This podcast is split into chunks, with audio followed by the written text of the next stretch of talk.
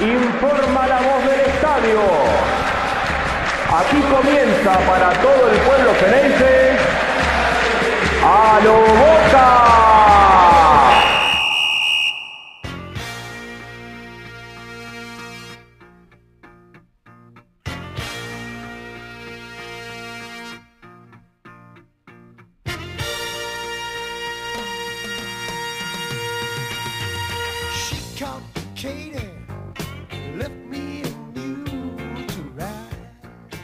Hola a todos, bienvenidos a un nuevo episodio de A lo Boca. Antes de arrancar voy a darle la bienvenida a mi compañero Jonathan Caro. Jonathan, un abrazo, ¿cómo estás? Hola Diego, ¿cómo va? ¿Todo bien? Bien, todo bien, con muchas novedades hoy, Jonathan. No, sé por dónde arrancar, porque la gran novedad de, de- de estas horas es la vuelta del público a partir del próximo mes a los estadios. Sí, la verdad es que sí, es una novedad que esperábamos hace mucho tiempo, mm, por suerte llegó, eh, finalmente desde octubre y en la fecha 14, nada más y nada menos que la del Superclásico, el fútbol argentino vuelve a las canchas, en un principio con un 50% de, de aforo. El tema va a ser ese, ¿eh? ¿No? Sí, sí, sí, la verdad que, que- que va, a ser, va a ser difícil, sobre todo para los clubes como Boca, que, que tienen bueno, muchos socios y una capacidad limitada en sus estadios, así que van a tener que, que ingeniárselas para ver cómo, cómo hacer para que haya la menor cantidad de gente disconforme posible, porque ya te digo que conformar a todos es prácticamente imposible.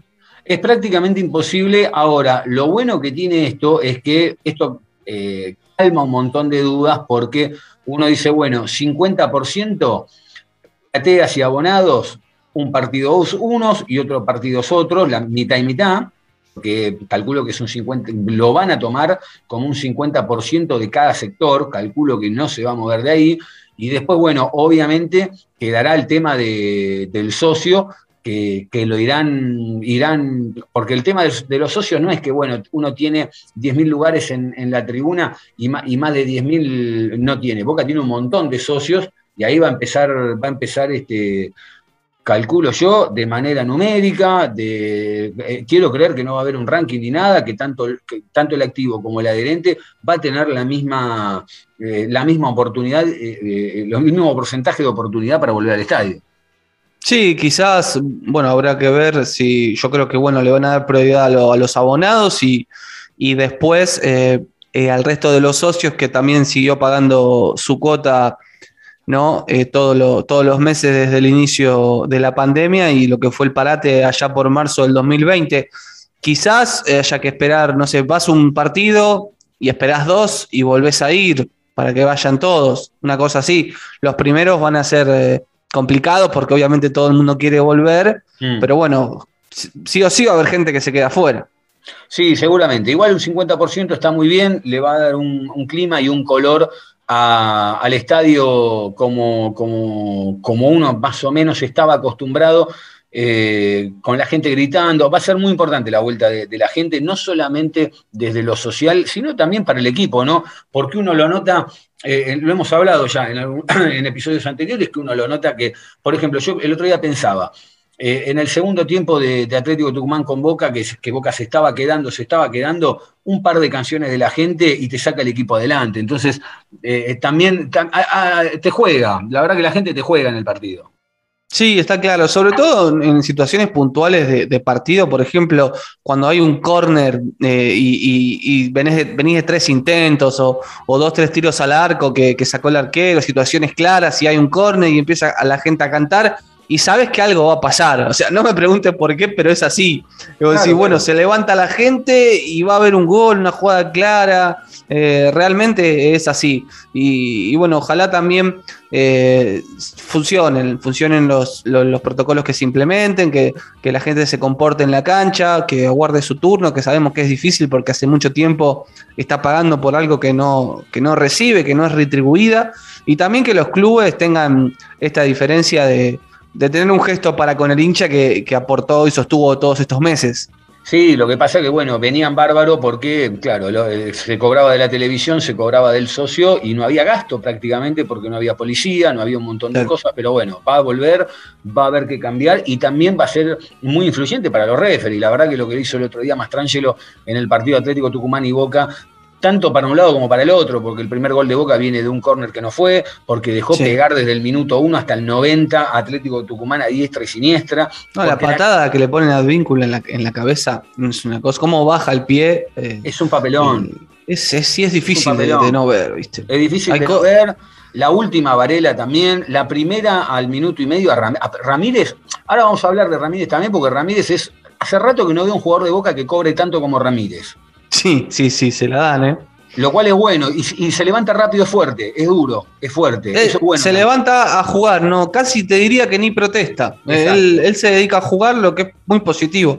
Yo los escuchaba en el episodio anterior con, con Ángel y, y sí, a mí también me hace acordar, no en el estilo de juego, pero sí en eso de un jugador de boca al que le hagan muchas faltas, eh, a lo que pasaba con Centurión en el, en el corto plazo, ¿no? Mm. Que Ricky tenía otro tipo de gambeta, tiene otro tipo de gambeta, lo de Ramírez es más una aceleración en, en espacios cortos, no tanto eh, gambeta con firulete, pero bueno, no por eso recibe menos faltas, sino todo lo contrario. Es, el jugador a- a, Es bajar. un, cohete, es un cohete cuando despega Ramírez. Vos sabés que, ¿viste cuando sale el cohete y deja la estela? Bueno, Sí. eso- él, él sale, saca 5 o 10 metros y atrás quedan dos o tres corriendo lo de atrás, porque la verdad que es un cohete Ramírez cuando sale. Sí, y bueno, Bataglia entendió también que la posición donde mejor rinde es donde está jugando ahora. Sí. Esa prueba fallida que tuvo contra Rosario Central como enganche, eh, no se sintió cómodo y a los 30 minutos ya cambió con Almendra. Cuando estuvo de espalda a la jugada no se siente cómodo. Lo mejor de él es de frente al arco o, o perfilado ya para recibir, girar y, y gambetear y seguir.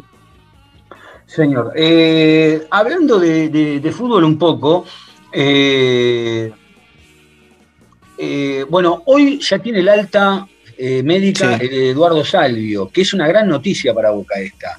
Porque- Gran noticia. Gran noticia, porque el otro día comentábamos también con Ángel, luego de- de- del triunfo de Boca ante Atlético, quedó muy, o está quedando muy en evidencia que a Boca le falta definir el 5 y el 8. El 8, que son dos puestos que ha rotado un montón Bataglia, porque por ahí arrancó Varela, por ahí pasó Rolón, por ahí pasó Campuzano, por ahí volvió Rolón, por ahí volvió Varela, y lo mismo pasa con el 8 que había arrancado Medina, después se mete el Pulpo González, después se mete eh, el chico. Almendra jugó también de ocho. Almendra, exactamente, Almendra, volvió el Pulpo González, volvió Medina, digo, son dos puestos que, que, se- que es lo que hablábamos también con Bola otra vez, que se nota que queda muy desbalanceado eh, eh, el Mm. equipo de Boca. En algún momento va a tener que, que ter- que- que definirlo, eh, porque, a ver, más allá de que todavía queden unos meses para hacer incorporaciones y traer a alguien nuevo, bueno, queda todavía, queda octubre, noviembre, diciembre, como para, son dos, dos meses por lo menos para que Boca termine de definir esas dos posiciones y la verdad que sin desmerecer a nadie, porque no estoy hablando de que son malos ni nada, pero sí se nota de que Boca tiene jugadores de 5, 6, 7 puntos, pero todavía no hay uno que se haya ganado el puesto. No, está claro. Me parece que también en esto, eh, en la búsqueda del equipo, eh, tenemos que quizás, como decís vos, que Boca ca- eh, cambió la matriz respecto a las compras y a lo que hace la dirigencia en el mercado de pases, también cambiar la matriz respecto a la búsqueda del once ideal titular. Que Mm. me parece que después de estos partidos que estuvimos viendo a Bataglia y la búsqueda que hizo, eh, no creo que el técnico esté buscando ese once de memoria tan famoso que, por ejemplo, nombraba Basili sino que en lo que en estos partidos lo que hizo fue buscar una columna vertebral. Eso sí, en- el arquero lo tenía, la dupla central lo confirmó con un gran relevo como Licha López cuando ninguno de Sí. cuando alguno de los dos no puede estar, sabes que Licha López es un titular que circunstancialmente está en el banco, pero tranquilamente podría arrancar los partidos. La duda de la columna vertebral sigue siendo el 5, como bien decís vos, probó dos partidos, arrancó con Rolón, después lo probó Varela, parece que el que más lo conformó fue Campuzano, pero es un lugar donde sigue probando y no está definido. Y después adelante el 9 es Vázquez. El 9 es Vázquez y me- yo creo que otro de la columna, si bien no está en la zona central, es Ramírez, que veníamos hablando, es uno de los titulares. Entonces, El técnico tiene esos cinco nombres que no cambian para los partidos importantes, para los partidos determinantes, y después, según el rival, según lo que pide el equipo, va cambiando piezas. Esto me hace acordar a lo que pasó con Scaloni en la Copa América, que muchos le reclamaban un once titular. Y la verdad que Scaloni es, es, em, un técnico joven, sin experiencia, que hacía sus primeras armas ni más ni menos que en la selección nacional. Lo muy positivo que tuvo fue fortalecer un plantel. Desde la competencia interna, tener dos cuatro, que cualquiera de los dos podía ser titular, dos laterales izquierdos que daban la talla, volantes mixtos en la mitad del campo de juego, que cualquiera podía ser titular y lo hacía bien. Y Bataglia, ya es la segunda vez post Tucumán, lo había dicho en su presentación, que remarca que quizás es más importante entrar desde el banco que ser titular. Me parece que está buscando una competencia interna que fortalezca al equipo y no tanto un 11 ina- i- inamovible o, o el 11 de memoria. Gran observación, Jonathan. ¿eh? Sí, coincido plenamente en la analogía con, con el técnico Scaloni. Gran observación, sí, no, no lo había pensado y la, no me di cuenta. Y la verdad que sí, coincido, coincido en lo que decís. Eh, es verdad, obviamente lo de, lo de la columna es verdad y que quizá en base a las lesiones o a- a- al rival el, el técnico va, va cambiando y va viendo. Y además también eh, esto que veníamos hablando de, de que parece que en el segundo tiempo uno decía, bueno, Boca no tiene recambio, Boca no tiene recambio, y la realidad es que lo termina teniendo, porque te entra Molinas en el segundo tiempo, o, o juega de entrada, o, o Pavón, como decimos a veces, que rinde. El otro día, la Pavón tuvo un muy buen partido, pero Sí. pareciera ser que, que, mm, que a veces Pavón cuando entra faltando media hora termina rindiendo mejor que cuando juega de entrada. Pero, y, y es verdad, es como que salvo cinco o seis nombres, los demás es como que, bueno, están todos en ese limbo positivo de que, che, enfoquen y, y- y- y van a jugar. O sea, no es que van a quedar colgados. Sí, sí, sí. Sí, para, para que acompañen, eh, porque la verdad es que si bien Boca ahora la competencia no está tan cargada como el otro semestre donde tuvo Copa Libertadores, pero bueno, por ejemplo, esta semana tiene un, un partido en tres semanas, después Mm. va a venir Colón, después va a venir el Superclásico y necesitan un plantel activo y a la altura y, y manejar también los, lo que son los, eh, los jugadores del club, que más allá de, eh, de comportamientos negativos que hayan tenido, como el caso de Cardona o de Villa, es más grave aún, Mm. siguen siendo jugadores y, y bueno, están en el plantel para sumar. Por lo menos eh, me parece que esa lección eh, la aprendió el, Consejo y la dirigencia del caso Paul Fernández, que lo dejaron de usar cuando todavía tenía, si bien no iba a seguir en el club, tenía contrato y hasta diciembre se podía usar. Y, capaz no como titular, no como eje principal del, del juego, pero sí para ser uno más que sume desde donde puede hacerlo. Y después se irá, porque la verdad es que eran caros los 5 millones eh, cuando Cardona tenía buenos partidos a principio de año y cada vez ese precio se fue haciendo cada vez más elevado. Eh, pero hasta que lo tenés y forma parte del plantel, y, y bueno, te puede aportar lo que puede aportar. Hablando de aportar, si Salvio viene bien desde lo físico y en dos o tres partidos retoma su ritmo futbolístico, porque es un tipo que no necesita más de dos o tres partidos, porque sabemos que, que- que Salvio tiene una calidad muy por arriba de, de- de un montón Sí. de jugadores en Sudamérica, puede ser un arma fundamental para lo que venga eh, en el futuro de Boca. Sí, para mí, yo en el esquema que juega Bataglia y cómo plantea el equipo en cancha, hablamos siempre de, de un técnico nuevo, pero con la verdad, eh, formas, formas antiguas, ¿no? Planteando un 4-3-1-2, Mm. nada de, esta, de, de esquemas eh, modernos, entre comillas, de, de los, las nuevas generaciones de técnicos. Yo a, a Salvio lo veo más como un acompañante de Vázquez o de Orsini. Que, que en la mitad de la cancha, porque Mm. yo te lo puedo tomar en esta discusión que tenían con Ángel de la posición de Salvio, eh, que es verdad que eh, lo usó mucho eh, Alfaro y también Russo. Pasa que jugaba en otro esquema y 10 metros más atrás también. Claro, en un mucho más de atrás. 4-4-2, en un 4-4-2 con una línea de cuatro volantes, Salvio tranquilamente puede jugar por derecha. Claro. Ahora, en una línea de tres volantes, el el 8 que se necesita hoy es alguien más para ayudar al 5, porque si pones a Salvio de 8 en un, en un medio de 3, diga Salvio, Campuzano, Ramírez, Morinas, y, y arriba dos delanteros, me parecería demasiado desbalanceado. Sí, Eh, y, a- y además, fíjate, se me viene a la cabeza que un partido con un equipo no tan atrás, sino como el de Russo, que estaba un par de metros más adelante, quedó muy expuesto Salvio en el partido ante Santos allá en Brasil. Claro, sí. Sí, sí, uno- verdad. se me vino rápido, es el, el primero que se me viene, quedó muy expuesto Salvio eh, en ese partido allá en Brasil. Ojalá que lo pueda recuperar porque Salvio es un gran jugador, es un gran delantero, es un tipo que pisa el área y es peligrosísimo, certero, y además tiene una pegada eh, tirándote un centro o dando un pase, tiene mucha claridad de juego a la hora de resolver y a Boca le hace falta.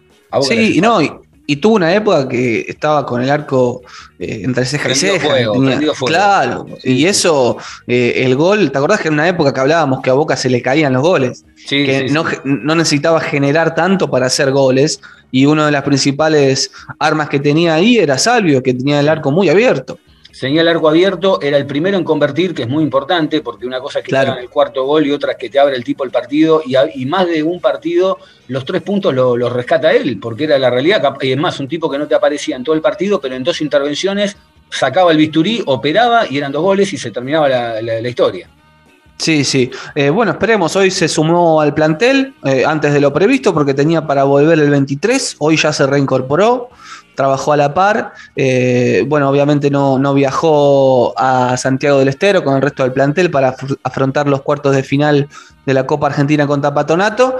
Pero ¿quién te dice pueda estar en el banco contra Colón el fin de semana y empezar a ganar rodajes? Para estar en el banco también contra River. En el horizonte es una carta importante. Yo creo que si va al banco contra Colón y lo ponen algunos minutos y viene bien, yo creo que contra River es titular. Sí, sí, no sé. es- es- son Creo pocos, yo, ¿eh? Sí, son pocos minutos, pero bueno, por lo menos eh, que estar en la consideración y, y entrar ya en, en los convocados. Hay que ver cómo No, entra y obviamente le va a faltar fútbol. Es un montón. Eh, pero bueno, eh, yo creo que sí, es, es- es importantísimo, más como con este Boca, que yo te digo, Bataglia con los nombres que tiene, está haciendo un gran trabajo desde lo Sí. numérico y Sí. desde potenciar jugadores, Diego. Sí, ¿tenemos ahí los números o te ayudo? Eh, si los tenés ahí, Sí, a ver. Bataglia como director técnico de Boca tiene seis partidos dirigidos, hablemos como director técnico eh, oficial, sí. eh, con cuatro victorias y dos empates. Ahora, mirá qué detalle, ¿no? Porque de las cuatro victorias y dos empates tiene nueve de nueve de visitante y cinco de nueve de local. O sea, Claro. este Boca le, le gusta más ir de visitante que no. A ver, también reconozcamos que de local le tocó defensa, que fue un partido chivo, y me estoy perdiendo el otro partido que fue. y Racing. Y Racing, perdón. Y Racing, los dos fue 0 a el 0. primer clásico, exactamente, con vallas invictas. Sí, tres- tres que en total, tres, tres. eh, exactamente. Eh, ahora, si le contamos los otros dos partidos, hay que recordar que uno fue 0 a 0 ante Banfield eh, de visitante y de local cayó 2 a 0 ante San Lorenzo, lo cual también vuelve a marcar. Está bien, el partido de San Lorenzo fue muy raro, fue muy. Fue, pasaron cosas que no tendrían que haber pasado, pero bueno, más allá de eso, eh, en, el oficial, Batalla, la verdad que los números le vienen dando. Hay, se, está, se está generando también en este Boca de Bataglia algo que si bien no termina de ser del todo sólido, que no es todavía ese equipo que estamos eh, eh, ansiando ver, pero sí se nota que por lo menos del medio para atrás tiene alguna desatención, sí, pero no la pasa mal nunca. Sí, es verdad. Es verdad también que toma mucho más riesgos y, por eso los centrales tienen que trabajar un poco más. Eh, sobre todo yo lo, lo vi un poco más inseguro si se quiere a izquierdos, Mm. pero bien a, a Rojo ayudándolo, ¿no? Lo vi mu- mucho como bombero a Rojo, ayudando los baches que en un principio dejaba Rolón y alguna desatención de, de izquierdos. Pero bueno, sí, a un equipo que propone, eso la verdad que le tenemos que dar la derecha a Bataglia, en la conferencia de presentación dijo, quiere un Boca que proponga y vaya al frente, y te gusten o no las maneras y las formas, eh, Boca se hace dueño del partido y es el que propone, es el protagonista, y era algo que nos faltaba en Sí. la época de Russo, que aprobaba los partidos importantes del carácter, pero le faltaba al fútbol, y después en los partidos contra rivales en principio menores, le faltaba hacerse cargo de la situación. Y eso hoy está pasando en Boca. Sí, y además, como decís vos, obviamente uno nota que es un Boca que va mejorando de a poquito, escalón a escalón. que además yo lo que noto es que a medida que pasan los partidos va creando cada vez más situaciones de gol, más allá de que son aisladas o de que no son una constante atrás de otro, pero Boca va generando cada vez más situaciones de gol. El otro día Orsini se perdió tres goles, eh, el del cabezazo, el de... El del, el del mano a mano que tira por arriba y uno Sí. que se le pasa un poco la pelota por, eh, por abajo del pie. Eh, y después, bueno, algún que otro remate de Aaron Molinas que tiene una pegada fantástica. Eh, y bueno, alguno de Pavón por ahí, alguno de, de- Bueno, llega el chico Montes, tres partidos en primera, el otro día arrancó también de titular. Y, y la realidad es que ya convirtió un gol y además era un penal en carrera en una linda jugada entre Cardona y Pavón.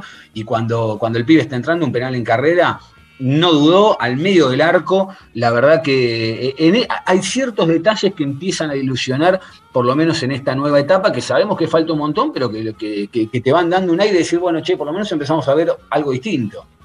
Sí, y, y bueno, también de la ventaja que tiene Bataglia de venir de, de la reserva, de ya tener muy, muy palpado eh, y muy de flor de piel a quien necesita. O- Sí. Tiene un, un 8 que, la verdad, en los últimos partidos, entre el Pulpo González y Medina completaban el 8. Claro, porque claro. hablamos de que el Pulpo lo, lo ponía de titular eh, y, y, bueno, por su experiencia y jerarquía eh, ayuda en el medio campo, pero quizás no puede completar el partido y, y lo termina con la frescura de Medina. Entonces recurre al chico Montes y, y demostró tener, la verdad, entró con un pie derecho a primera división, Sí. pero una, un aplomo, Diego. eh, Sí. Está jugando en la primera de boca con 22 años. Sí. Eh, y a mí eso me, me sorprendió. Y no fue, y no fue tan, a ver, sin desmerecerlo, que esto no se malentienda, a lo que voy es, no me pareció, no me pareció que también haya sido, a ver, eh, pasó por abajo del radar, no es que qué figura, qué descollante. No, el tipo, no, El no. tipo cumplió y nada más. Correcto. Nada más, correcto. Pe- Pero Con bueno, así fueron los, fueron los debut, por ejemplo, de Sandes. Exacto. Pero es un chico, claro, van tres partidos a eso voy, claro. Claro, sí, sí. Sandes arrancó correcto, más eh, abocado a la marca, que era lo que le pedía el técnico de ese entonces. Y vimos que cuando lo dejaron soltarse un poco más, tenía credenciales a tal punto que, que terminó ganando el puesto a Fabra. Sí. Entonces, eh, y, y Montes bien ubicado y, y sobre todo también eh, mostrando credenciales a la hora de avanzar en la fase ofensiva. Sabe con la pelota, Diego. No es Sí, ningún sí, sí. negado. No, no, no, no, totalmente. La verdad, Sandes es, es un gran acierto de esta dirigencia, como lo, como lo venimos diciendo siempre. La verdad que, Boca ha encontrado un gran jugador. Realmente. Sí. Es más, de hecho, como hablábamos la otra vez, ya, lo, ya está tramitando para ir a jugar a la selección de Paraguay. Digo, y atrás, por la duda, está Barco, que, que, que todos ya, ya entendemos. Ojalá que no nos equivoquemos, pero da a Ah, entender de, que, de que va a ser un, un lateral como hace mucho no se ve en el fútbol. En el fútbol. Sí, sí. Pinta, pinta para, para un gran proyecto. Ojalá lo, lo cumpla y tenga, tenga continuidad. En la lista de concentrados volvió Agustín Almendra. Sí, que había estado ausente por un, un golpe en su tobillo, no había viajado a Tucumán, al igual que Barco, que se había quedado para recuperarse también de otro golpe. Eh, así que bueno, es una de las dudas ahí en el equipo para, para enfrentar a Patronato desde las 21.30 eh, el miércoles en el Estadio Ciudad de Madres de Santiago del Estero, el mundialista de Santiago del Estero, ¿no? Impresionante el estadio que hicieron ahí.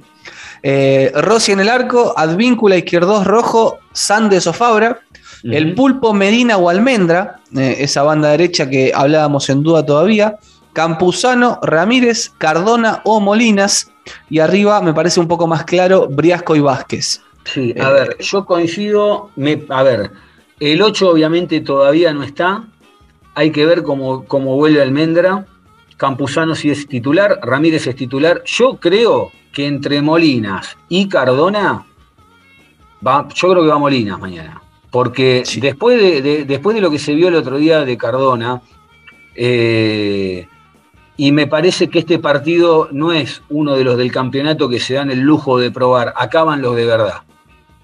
Para mí, ¿eh? Sí. acaban los de verdad. Como Yo también no sé. creo, creo que entre, entre Sandes y Barco mañana, creo Y Fabra. que entre Sandes- eh, perdón, entre Sandes y Fabra mañana, yo creo que no hay dudas. Para mí va Sandes mañana. ¿eh? Sí, para mí tampoco tendría que haber dudas y, y coincido con vos en que tendrían que jugar Sandes y, y Molinas. Eh, pero bueno, me parece que las dudas, vos fijate, están dadas entre jugadores de experiencia y Mm. chicos que están apareciendo. Está claro y estamos de acuerdo que los chicos que están apareciendo tienen mejor nivel y presente que, que los de trayectoria. Pero bueno, al ser un partido eliminatorio, mano a mano, el primero que tiene Bataglia, yo no sé si no se va a volcar por la experiencia, eh, tanto de Fabra, de Cardona, como de, por ejemplo, el Pulpo González en la mitad de la cancha, eh, o si arriba mantiene a Vázquez y, y no aparece un Orsini, por ejemplo, Claro. que tampoco tiene mucha más experiencia, pero bueno, tiene un recorrido mayor al, al de Vázquez. Hay que ver qué decisiones toma ahí y también pensando en un poco más adelante lo que va a ser el superclásico, Diego, porque se jugaron cuatro superclásicos en lo que va del año. Bueno, Boca eliminó dos veces a River desde el punto del penal. Eh, en tres de esos cuatro, eh, te diría que Boca lo, lo superó y, y hizo figura al arquero en los primeros tres. En el último por Copa Argentina, como siempre hablamos, Boca lo ganó desde el carácter. Y Sí. es algo que eh, no se puede dejar de lado teniendo en cuenta esta propuesta un poco más ofensiva de Bataglia. Me Mm. parece que una cosa no tendría que sacar lo otro. Y, si repasamos los nombres que dejaron afuera River en la Copa Argentina en octavos de final, Boca salió a, formar, a jugar con Rossi, Advíncula, Zambrano, Izquierdos, Rojo y Sandes. La línea de cinco que hoy tendrías, excepto Zambrano, después Sandes, Rojo, Izquierdos y Advíncula están. Sí. Y en el medio, ¿te acordás? Salió con el Pulpo, Rolón y Ramírez. Sí. Eh, de- después entraron Varela, Campuzano. Sí, Eh, el, tema, el tema es el siguiente. En ese momento de River, en ese momento de River, el clima era otro. De hecho, yo creo que mañana Weigan no juega porque está lesionado. Si no estuviera lesionado, el titular es Weigan.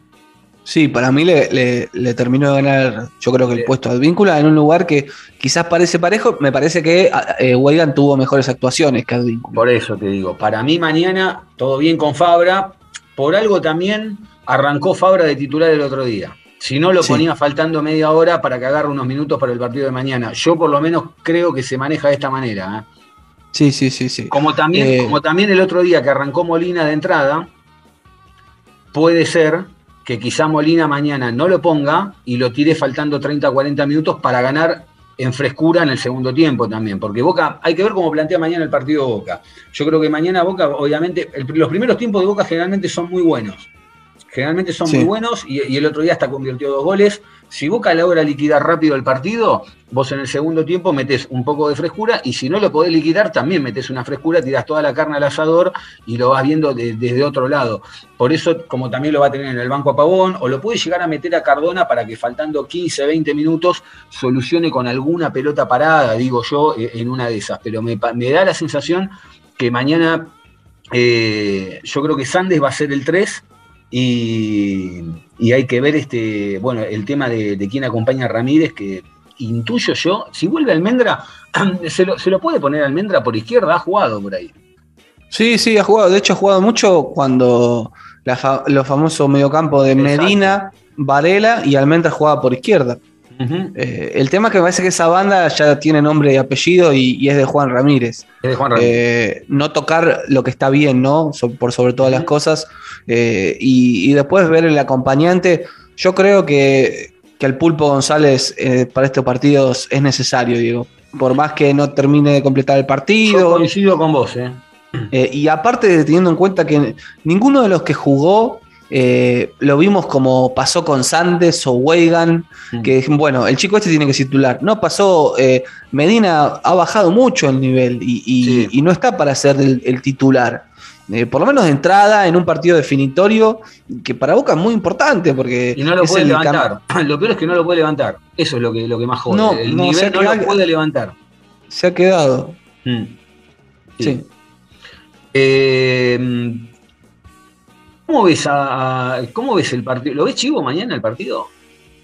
Sí, yo lo veo. Este rival Bataglia ya se lo enfrentó, ¿no? Debutó contra, contra Patronato en un primer tiempo flojísimo, pero bueno, era, eh, estaba arrancando y en segundo tiempo lo, lo ganó con un gol de cabeza de Vázquez y, y lo, lo justificó. Eh, va a ser difícil, trabado, pero me parece que Boca entró como en una, una racha positiva Ya como en acostumbrado. un, Y en un círculo virtuoso, eh, en donde las cosas están claras y, y hay puestos que, que, antes estaban en duda y están levantando, y, y, tenés una competencia interna que lo vemos jugar a Pavón, y, y, que yo no soy un enamorado ni mucho menos, pero lo veo y digo, está mejor que Briasco y está para ser titular. Sí. Y bueno, quizás el técnico opta por Briasco, que tiene un poco más de juego en asociación, y, y prefiere un Pavón fresco para los últimos 20 eh, y, poder asistir allí a, a Vázquez por derecha. El otro día hizo un, buen partido también por izquierda.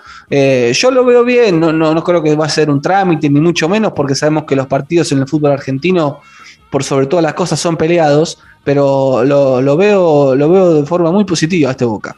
Sí, yo también. Yo creo que mañana Boca va a ser un, buen partido, que, va a pasar la fase eh, y va a estar a dos de conseguir el título. Lo bueno también es que dentro de todo en la tabla se sigue, sigue más o menos cerca, que en la tabla de Copa Libertadores se sigue acercando. Se está encaminando lentamente, como le gusta hacer, y esto no es, no, es, no es irónico, no es un chiste, es la realidad, como le gusta hacer las cosas a Riquelme, lento, tranquilo, seguro, con esas pinceladas de, de, cómo, va, de cómo va levantando una casa. Eh, así que bueno, eh, creo que mañana, mañana Boca nos va a dar una nueva alegría. Y, y, vamos a estar contentos pasando a, a, este patronato, que va a ser un equipo duro, que, que, también va a estar bueno, yo creo que también mañana va a estar bueno para ver de a poquito también dónde se van plantando ciertos jugadores con la actitud ante este tipo de desafíos. Porque, claro. sobre todo del medio para adelante, porque del medio para atrás ya sabemos, como decías vos, ¿no? Fíjate qué detalle, cuando estaba López Izquierdos, uno sabía, o sea, daba la, no es que daba la sensación, eh, Izquierdos tenía una imagen apenas un poquito más arriba que la de López, pero andaban los dos en un nivel de 8 o 9 puntos todo el tiempo, pero daba la sensación que el, eh, Izquierdos, el 6 era un poquito más que el 2. Y hoy pasa lo mismo. Eh, con, sí, con, sí, o sea, a ver, no es que Izquierdos juegue mal, pero no. da la sensación que Izquierdos es el que sale al choque y el que termina eh, limpiando la jugada, pareciera ser Marcos Rojo. Lo bueno, como también señalabas vos, es que entra López después de tantos partidos sin jugar y el tipo no perdió ritmo, no perdió fútbol, eh, está, está, a la altura de las circunstancias, porque no es que, bueno, pusimos al suplente, o como a veces pasaba con Zambrano, que, que alguna que otra duda tenía, eh, y me parece que ya desde el medio para atrás no tenemos duda de que Boca está armado, de que Boca, si bien faltan aceitar cosas, ya, ya, ya, tiene más o menos ajustadas las clavijas. Lo bueno es del medio para adelante, con estos chicos, con, con, con alguno que se tenga que destapar, sea Ramírez, sea Molina, le vendría bárbaro un gol a Pavón, a Pavón le vendría bárbaro un gol eh, poder destrabar, sacarse esa presión de encima de, de, de, conquistar y de... A ver, cuando hablo de un gol, me, me, refiero no como el que hizo la otra vez, un gol que, que abra el marcador o, o, sí. o, o, que, o que lo suelte, que lo termine de soltar, que lo termine de soltar, y bueno, y ni hablar la vuelta de Salvio en un par de semanas. Sí, sí, tal cual.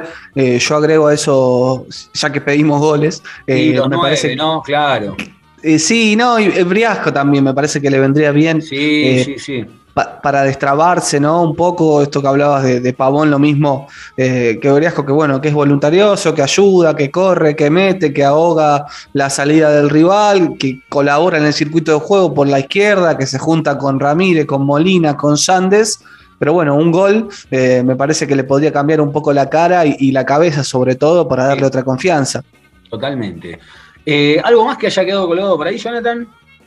Nada más, solamente que, bueno, eh, se va armando el cuadro de, de, la Copa Argentina antes de que juegue Boca. Va a jugar Racing el último uh -huh. partido de octavos de final contra Godoy Cruz, eh, así que se van armando los cuartos de final. Boca si pasa a Patronato, espera por el rival de Argentinos Juniors y San Telmo, eh, y del otro lado están Temperley o Talleres, hoy puntero del campeonato, uh -huh. así que no hay que, que, desmerecerlo, y Tigre contra Godoy Cruz o Racing, el que pase la serie de octavos de final. Así que bueno, ya quedan pocos partidos en una llave que quizás se le abra boca, porque bueno, uno piensa Patronato Argentino Junior San Telmo, pero al otro lado tenés un Talleres que muestra sus credenciales a tal punto que hoy está primero eh, en el torneo. Antes de, de despedirnos, eh, quiero hacer este comentario, esta estadística. Cardona disputó 18 partidos, de los cuales en solo 3 completó los 90 minutos. Desde marzo hasta acá, después de ese 7 a 1 ante Vélez, solamente jugó nueve partidos. En ese mismo tiempo, Izquierdos disputó 29 y Molinas 11. Claro. Queda a las claras que, más allá de lo que estuvo ausente, de lo que no juega y todo, queda también un poco a las claras eh, dónde está en la consideración del cuerpo técnico. Vamos a ver dónde también va a quedar en la consideración del cuerpo técnico Sebastián Villa. Ese es un tema más, es más picante que lo de Cardona, ese te diría, ¿eh? porque la disputa ya es, hasta dirigencial. Y es hasta dirigencial, Diego. Está Porque el, el club le puso la multa y, y también el clima con los compañeros, yo no sé si es el mejor. eh, que bueno, Mm. vamos a ver si después se mete en el equipo y termina bailando, será toda una anécdota. Pero bueno, el tema es que el jugador tiene contrato hasta diciembre de 2024. Entonces, para mí, las dos partes tienen que acercarse por el bien de Boca, Diego, porque eh, si Villa quiere irse y quiere una oferta mejor que las últimas que hizo el Brujas, tiene que jugar y levantar el nivel. Exacto. Y Boca, si quiere venderlo, tiene que eh, tener un Villa pleno en cancha. Eh, entonces las disputas personales y los conflictos con los representantes me parece que acá tienen que quedar de lado y, y pensar que es un activo del club y que los dos necesitan que se ponga bien y, y demuestre lo, lo mejor que sabe. Sí, porque además, eh, si, si bien nosotros siempre decimos que es verdad que ya hace un montón de tiempo que está en Boca, que parece que nunca explota, que, que tampoco es Claudio Paul Canigia, pero la realidad es que si Sebastián Villa terminara de madurar a todo nivel, no solo desde lo, desde lo mental, sino también desde lo, desde lo futbolístico, y la verdad que Boca podría por lo menos disfrutar una temporada de un jugador en un muy buen nivel, porque la verdad que tiene una velocidad y, y que, que muy pocas veces se ve y que le vendría bárbaro a este Boca, le vendría bárbaro a él, vendría bárbaro para, para liquidar un montón de partidos y que podría, la verdad que es una lástima porque tiene todo para ser un, un gran jugador, no acá, en cualquier lado tiene todo para ser un gran jugador. No, la, la velocidad que tiene Diego es, es pocas veces vista. Pocas y, veces vista. y si le suma eh, esa paciencia que le falta a la hora de definir en los metros finales, eh, no dura mucho más tiempo por estos lados. Eh, acordemos el Villa que agarró Russo en esos siete partidos que termina ganándole la Superliga River, volaba. Volaba. Eh, ese equipo volaba con Villa por un lado, con Salvio por el otro, con Tevez haciendo de armador y también definiendo, con, con Soldano arriba que le funcionaba de, de apoyo, con Campuzano, con Paul, con los laterales que iban para adelante. Tenías un buen Buffarini, un buen Fabra. y después, la, después de que el equipo ese ganarle un torneo a River, acordate, la fecha siguiente jugó de local en la Bombonera, le ganó 3 a 0 al team y, y daba la sensación que estaba desfilando. Después la pandemia lo cortó y bueno, después pasó todo lo que pasó. Pero ese equipo eh, estaba preparándose para grandes cosas.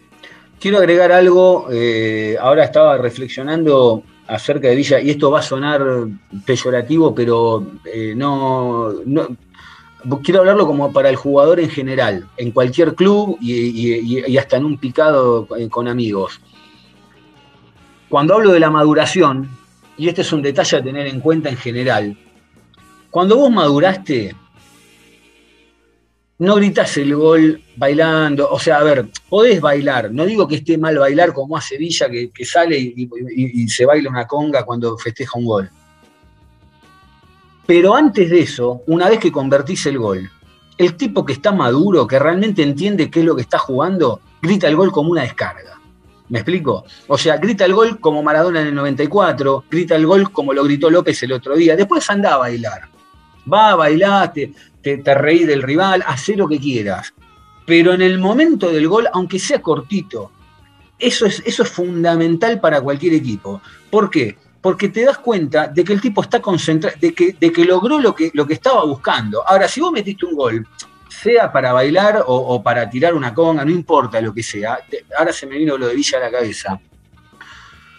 Vos tenés que gritar un gol primero para la descarga, para el desahogo, para demostrarle que vos estás metido en esto, como hacía Palermo, que después Palermo era un papelón, todas las pavadas que hacía, pero, pero Palermo te gritaba el gol primero era la descarga y después venía el festejo. Entonces, ese tipo de detalles, ese tipo de detalles a la hora de, ver cómo conformás un equipo, obviamente que lo tienen en cuenta y, me parece que también es, parte de una maduración de, uno como persona y de como jugador, y o de como empleado en el oficio en lo que tiene que hacer. Pero bueno, eh, no, no quiero caer en que es chico o, o algo, porque también hay jugadores mucho. Fíjate lo que le pasó el otro día al pibe Montes, metió un gol y lo gritó como si estaba gritando. Está bien que era el primero, todo lo que vos quieras, pero, pero yo veo que hay muchos de los pibes también que, que no están en esa. Es esa descarga instantánea que no haces un gol, lo, lo que te viene a la, a la cabeza. Es como que es una, una reacción casi primitiva, te diría Claro. que uno no, no, no tendría que poder pensar en, en un paso de baile. Pero bueno, estamos hi- hilando Ojo. fino y, y es cierto. No, no, pero, pero que, a ver, no es una, una crítica a Villa. Por, vuelvo a repetir, si él quiere festejar bailando, que festeje.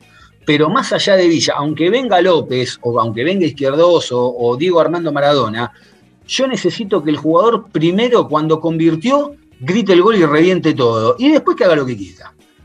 Sí, a mí me gusta que- vaya a buscar al compañero que, que le dio el pase. Obviamente, no, eso estamos de acuerdo. No, no, todo eso estoy de acuerdo, que vaya a buscar el compañero. Pero mira, yo te voy a dar un ejemplo muy cortito y ya con esto nos despedimos. Eh, había un momento donde Palermo ya en la vuelta en los últimos años le estaba costando un poco co- co- conquistar los goles, pero, pero nada, eran dos o tres partidos que para nosotros era 300 que Palermo no meta un gol en tres partidos. Y viene San Lorenzo a la cancha de Boca, y no me acuerdo si Boca le gana 2 o 3 a 0 con, con, con uno o dos goles de Palermo. Palermo saca un remate en el arco que da Bransen eh, de zurda casi desde afuera del área, y te tenés que acordar de la imagen, que Palermo sale gritándolo y hace pum, pum, pum, así estaba el reloj, estaba, porque salió gritándolo como diciendo, fue, le metió un cañonazo, eh, dentro de su cabeza decía, le metió un cañonazo que, que me salió y lo, y- y lo maté. Un tipo ultra consagrado encima, porque Palermo ya a esa altura podía gritar un gol, levantaba la mano y decía, che, aplaudan que es uno más mío, y, y lo hacía. Pero digo, Palermo hasta el último gol seguía gritando el gol, y eso también habla del compromiso para con el laburo. Nada más que eso. Eh, es un detalle que, que- que me parece que en algún momento eh, también a uno le, le- le- es la vara para medir en qué grado de maduración está, no Villa, cualquier jugador. Jonathan, antes de irnos ahora sí, eh, ¿dónde te encuentra la gente en las redes? Estamos en Twitter, ahí como arroba carjoni, nos leemos. ¿A vos, Diego? A mí me encuentran en arroba Diego Cesario y al programa lo encuentran en arroba a lo boca podcast en todos lados, en Facebook, en Twitter, en Instagram y obviamente entran a Spotify, Apple Music y en todas las, eh, las plataformas donde subimos el podcast y ahí ponen a lo boca, le dan seguir y después está el tema de la campanita, como dijo Jonathan, que te aparece ahí, te avisa cuando hay un nuevo episodio como este que vamos a meter dentro de un rato y les, avisa y ya lo pueden, lo pueden des- descargar, lo van escuchando por cualquier lado o lo ponen al aire, no importa, hagan como ustedes quieran, lo escuchan, dejan mensajes también, manéjense, pero lo más importante es que lo disfruten y que mañana, que mañana tiene que ganar Boca, ¿eh? mañana tiene que ganar Boca, así que bueno, ah, después, del después del partido vamos a estar, Jonathan, ¿no? ¿Está mañana? Así es, ahí va la banda, yo los voy a estar escuchando. Sí, sí, sí. Ah, muy bien, bueno. sí, sí, voy a bien, estar bien. escuchando el análisis de, de la banda en el postpartido en un nuevo episodio de A lo Boca Podcast. Muy bien, un abrazo grande, Jonathan, que andes bien, ¿eh? Abrazo grande hasta cualquier momento. Otro para ustedes, que anden bien, gracias por estar del otro lado.